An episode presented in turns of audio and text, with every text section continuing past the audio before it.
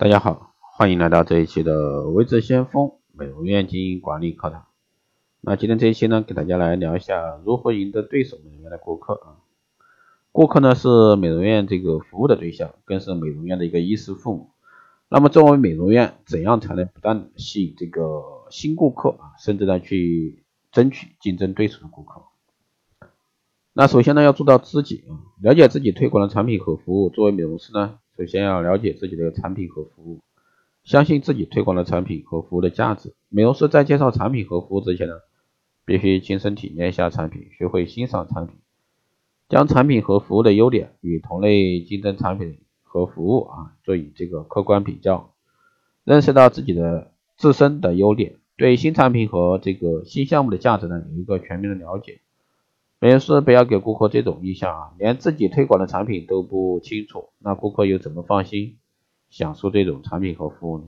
有的美容师由于对自己的产品和服务都不了解，介绍和讲解时呢缺乏信心，也就是说连赢得顾客信任机会都没有，那还谈什么去争取顾客？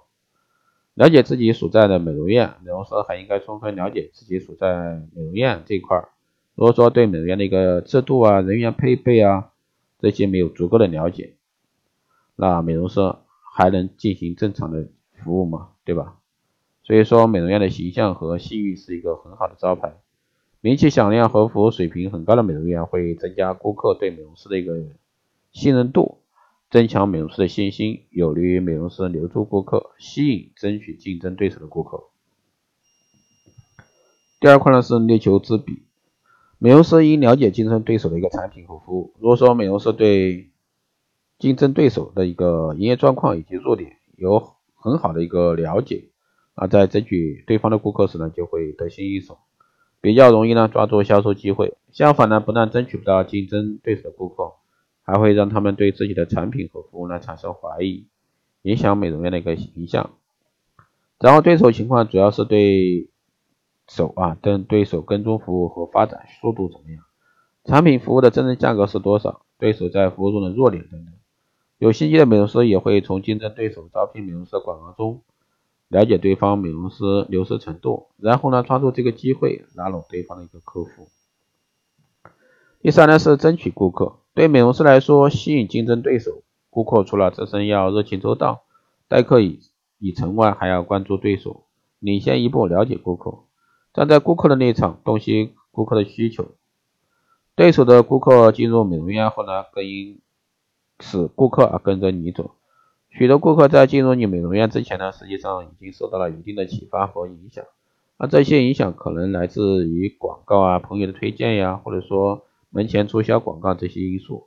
那这时呢，美容师的主要任务是加强这些影响，扬长避短，强调自己的一个独特之处，尤其是竞争对手不如自己的地方。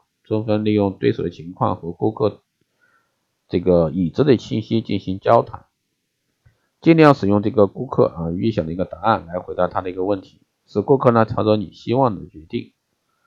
要设法把顾客的注意力啊集中到一两样看上去最合适他们自身条件的服务或者说产品上去，并大力赞扬其优点。那这样呢，即使顾客没有消费而离开。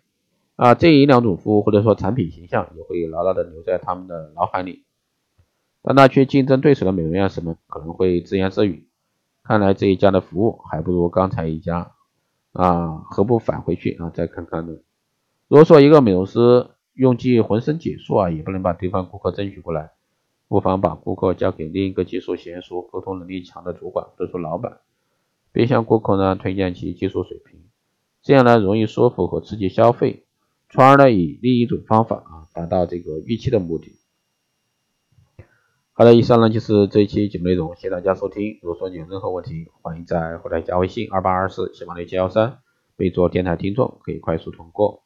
报名光电医美课程、美容院经营管理、深定制服务以及光电中心加盟的，欢迎在后台私信微之先锋老师报名参加。好的，以上就是这期节目内容，下期再见。